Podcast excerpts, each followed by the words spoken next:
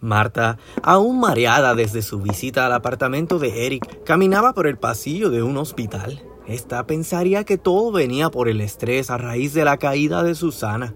Sin embargo, tomando agua en la cafetería del hospital, llegó a la conclusión que Eric le había puesto alguna droga en su jugo de parcha. Ese maldito me puso algo en esa bebida. Pero ahora mismo le diré a Federico de lo que estás hecho, Ericito. Marta buscaba el número de Federico en su celular cuando una silueta con turbantes llamó su atención. El olor inconfundible de su fragancia la hizo voltear. Esta no se había equivocado. Su corazón se detuvo y su vista se distorsionó al ver pasar a Abdul. Este entraba a la cafetería y esperaba en la línea. Marta se miraba en el espejo disimuladamente. Se arregló el cabello al menos unas 20 veces antes de que los ojos redondos de su turco la miraran. Muerta de nerviosismo, Abdul la reconoció y sin esperar más caminó hasta ella. Señora, Abdul, no te vi entrar. Sí te vi. ¿Qué hace aquí? Una amiga tuvo un leve accidente. Se cayó por las escaleras de mi casa. ¿Está bien? La están atendiendo, pero estará bien. ¿Y tú qué haces aquí? ¿Te pasa algo? No, yo estoy bien. Acompaño también a una amiga. Marta miró hacia los lados esperando ver a la tal amiga. Abdul mostró respeto como siempre, pero flaqueó esta vez. Sigues muy elegante. Gracias, eh, eres tan galante. Siempre soy el mismo. Siempre la recuerdo con mucho agradecimiento. Marta miró nuevamente a los lados, derretida en baños de feromonas. Decidida a soltar el pudor, golpeó con sus nudillos sobre la mesa. A pesar de esa sequedad que te caracteriza, sigues siendo tan expresivo. Eres tan misterioso, Abdul. Como usted diga. No es la verdad. Pero siéntate, ¿te quieres tomar algo conmigo? Me gustaría. Pues hazlo. No sabes las cosas que me han pasado en estos meses. No puedo, Marta. Ah, ¿no? De pronto, la misma joven que una vez lo acompañó en una tienda de mejoras al hogar buscaba al turco. Marta se decepcionó de inmediato al reconocerla. Ahí estás, y yo buscándote, Abdul. Abdul dejó caer su mirada. Marta sonrió falsamente a la joven, quien ya hacía su camino hacia estos. ¿O soy yo o creo que ya nos habíamos visto? No creo. Sí, en la tienda de jardinería. Eras una vieja amiga de Abdul, ¿no? La señora Marta es mi antigua jefa. Trabajé en su casa algún tiempo. Nada de vieja, solo la ex jefa. Le enseñé a cocinar muchas cosas también. Ah, sí, qué interesante. Pues le debo mucho, Marta. Soy Patricia, la nueva jefa de Abdulcito. Ah, mira, encantada. La jefa y la madre de su hijo. Vamos, mi amor, el médico ya nos espera. Marta tragó dolor al notar la inminente barriga de Patricia. Abdul se retiró mientras Patricia presumía su aparente felicidad. Marta tomó agua y con pleno disfraz de indiferencia se refugió en la boca del vaso. Se sentía miserable. El turco era el amor de su vida y ahora lo veía irse de la mano de una mujer más joven que esta. Mientras, Verónica y Agustín cenaban en la piscina de la casa Boyal. Verónica comía sushi mientras Agustín fumaba tranquilo y relajado. Estos reían ajenos a la realidad que los rodeaba. Anda, Vero, fúmate uno conmigo. Estás loco. Cuido mi salud más que nunca. Sí que es un milagro que estés aquí. Pero me da mucho gusto, la verdad. Verónica miró hacia el lado. Sonrió para sí mientras Agustín pecaba por su intuición. ¿Qué piensas? Tengo que ser honesta contigo. Creo que eres la única persona que de verdad se alegra de que estoy viva. Agustín se detuvo a contemplarla. Esta evadió su cosquillosa mirada. Ah, no pienses así. Yo estoy seguro que Martín está contento de que estés viva. En el fondo, no entiendo. ¿Por qué ella? ¿Por qué Brenda? Quizás el tiempo de ustedes ya pasó, Verónica. Pero mira, enfócate en otras caras, otros placeres, otros cuerpos. ¿Será que hice mal en volver? Cuando me enteré que habías muerto me chocó mucho. No pude dormir por días recordando tu manera de ser, tu sonrisa, tu olor prohibido que siempre reconozco a una fucking milla de distancia. Me estás enamorando, Agustín. Mira que con que esté aquí ya se me hace incómodo. Tranquila, que si mi madre llega te sales por el portón del patio. No tiene ni que enterarse que estuviste aquí. La verdad es que vine a verla a ella, pero mejor que diera contigo. Y como ya cumplí mi parte y te conseguí lo que necesitabas, es hora de que tú cumplas la tuya. ¿Qué es lo que no sé de Susana? Creo que lo sabes. Eres suficientemente inteligente para no saberlo. No me hagas perder mi tiempo, ya dime. ¿Está enamorada de Martín? Lo busca, lo persigue, lo ata. Y no sabes de qué manera. Verónica tornó su rostro tranquilo en fuego. Agustín sabía que si Verónica conocía del embarazo, la casa ardería. Traidora. ¿Qué vas a hacer? ¿Tuvieron algo ella y Martín? ¿Algo más a fondo? No sé. Yo no estuve en Santo Domingo. Que si tuvieron algo, Agustín. Martín está con Brenda, Verónica. ¿Qué diablos importa si Susana estuvo con él o no? Verónica, frustrada ante la ambigüedad de la información, respiró profundo contempló el agua de la piscina y recordó sus terapias y procesos de recuperación. A ver, si encuentras a Susana, ¿qué vas a hacer con ella? Lo que debía hacer desde un principio, sacarle su verdadero color de raíz. Dirás, sacarla de mi vida de raíz. Ajá. ¿Y cómo vas a hacer eso? Te daré un consejo, Agustín. La vida es muy frágil. No pongas en riesgo lo que más deseas ya yo aprendí esa lección. Verónica se puso de pies y caminó hacia el portón de salida. ¿Cómo la vas a encontrar? Ya la encontraré. Gracias por no decirme nada y hacerme gastar mi tiempo aquí. Pero no te vayas así. Aquí ya no tengo nada que hacer. Agustín se puso de pie, apagando su cigarrillo en la mesa. Verónica volteó al este a llamarla. Agustín se acercó y la olió de cerca. Verónica contuvo la respiración.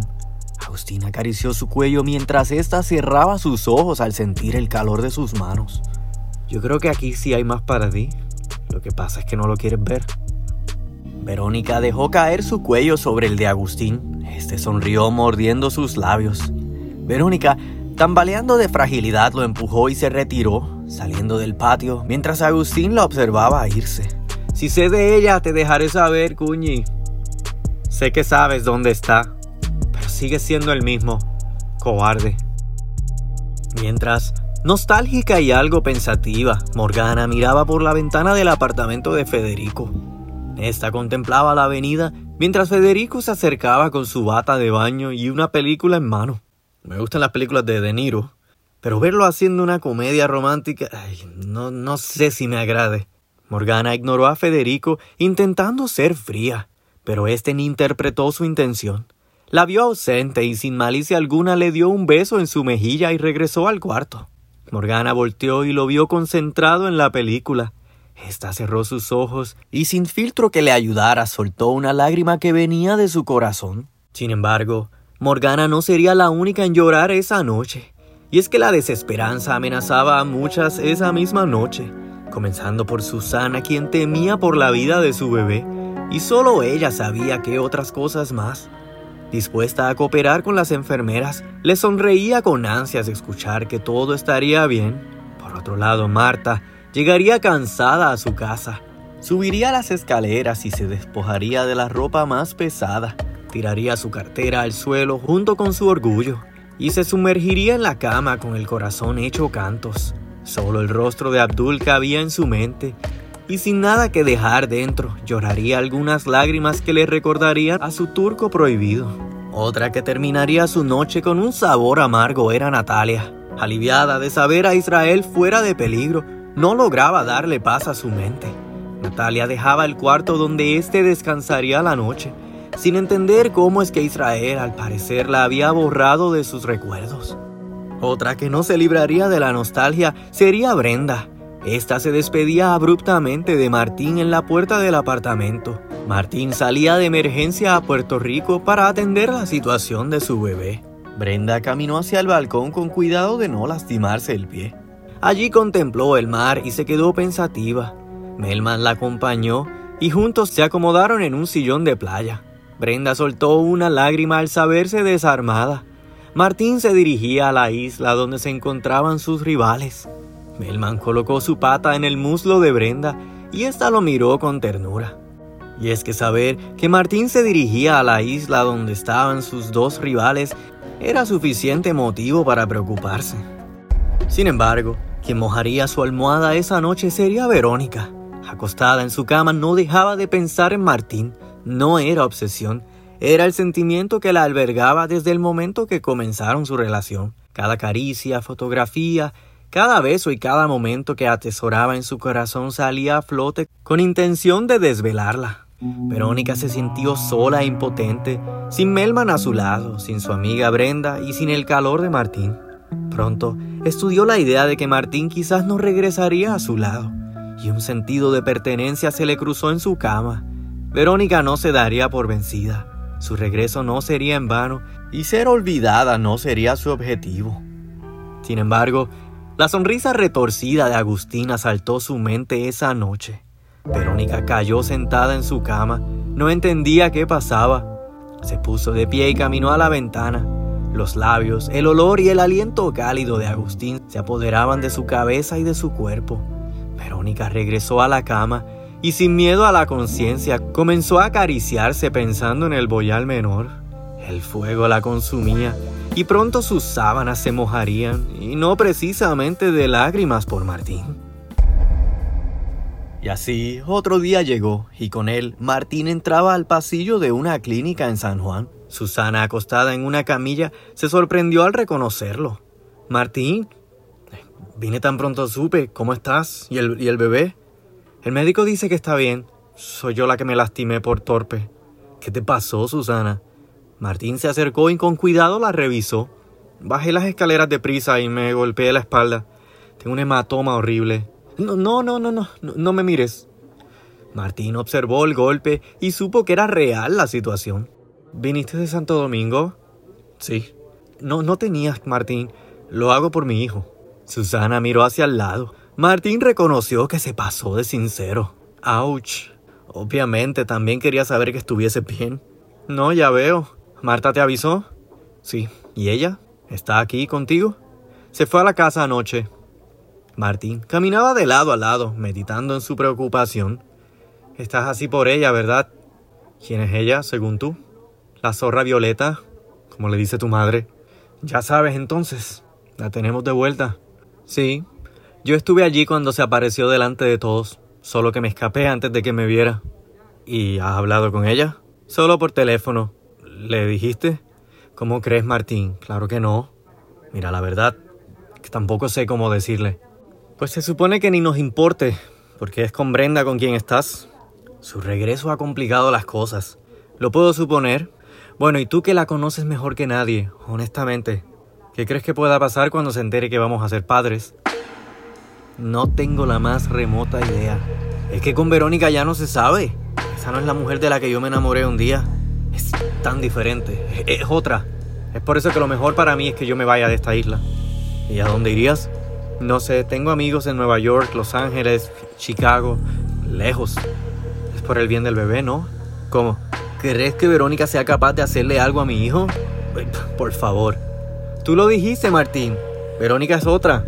Y alguien que se hace pasar por muerta, ¿de qué no es capaz? Martín se negó a creer en la posibilidad de que Susana corriera peligro fuese capaz de lastimarte, sería capaz de hacerlo entonces con Brenda. No lo dudes, Martín. No lo dudes. Mientras, Brenda tomaba asiento en un restaurante, apoyada de una muleta, esperaba por alguien para reunirse. Oliver la reconoció de lejos y con su rápido caminar fue hacia esta. Brenda, Brendita. Oliver, qué bueno verte. Estos se abrazaron cuando Oliver vio su vendaje en el pie. ¿Pero qué te pasó ahora? Una torpeza mía. ¿Y viajaste así hasta acá? No fue como cruzar el Niágara en muletas, tranquilo. Ya extrañaba tu humor. ¿Y Martín vino contigo? Él llegó en la madrugada. Yo acabo de regresar, pero no lo sabe. ¿Y por qué viniste? Brenda evadió la mirada. Oliver reconoció el miedo en su rostro. ¿Crees que Martín vino por Verónica? No vino por ella, pero es una gran probabilidad que se vean, ¿no? ¿Y entonces, por qué vino él? Martín está en una situación muy complicada, digamos. ¿A qué te refieres? Antes que nada, ¿sigues siendo el mismo Oliver en el que puedo confiar? Eso no tienes que preguntarlo, Brenda. Entonces, antes de yo decirte, quiero que me digas toda la verdad sobre Verónica. ¿Es cierto toda la historia de su enfermedad? Y dime la verdad, Oliver, porque a mí no me vas a mentir. Oliver entendió la inquietud de Brenda, y es que éste reconocía la incomodidad que rodeaba a todos. De regreso a Martín, este se estacionaba frente a un apartamento. Se bajó de su Audi y vestido cómodo con sus tenis viejos, llegó a la puerta del apartamento de su antiguo hogar. Martín tocó a la puerta. Verónica, con el pelo recogido y camisilla blanca, recibió emocionada a Martín. Martín, pero qué sorpresa, ¿qué haces aquí? ¿Cómo estás? Bien, pasa, no te quedes ahí. ¿Estás segura que es un buen momento? Claro, Martín. Pasa, que aquí nadie muerde. Martín entró despacio y vio cómo Verónica volvía a darle luz a su antiguo nido. Esta caminó hacia la cocina con sus pantalones de ejercicio, donde escuchaba música de su compositora preferida. Martín notó el brillo y jovialidad que lo enamoró años atrás. Veo que te has instalado muy a tu gusto. Estoy recogiendo, disculpa el reguero. Toma asiento y cuéntame, ¿qué haces en Puerto Rico? Vine a resolver un asunto que se presentó. ¿Quieres una limonada? Estoy preparando. ¿Qué es ese olor? Ah, se llama taramasalata. Es comida griega.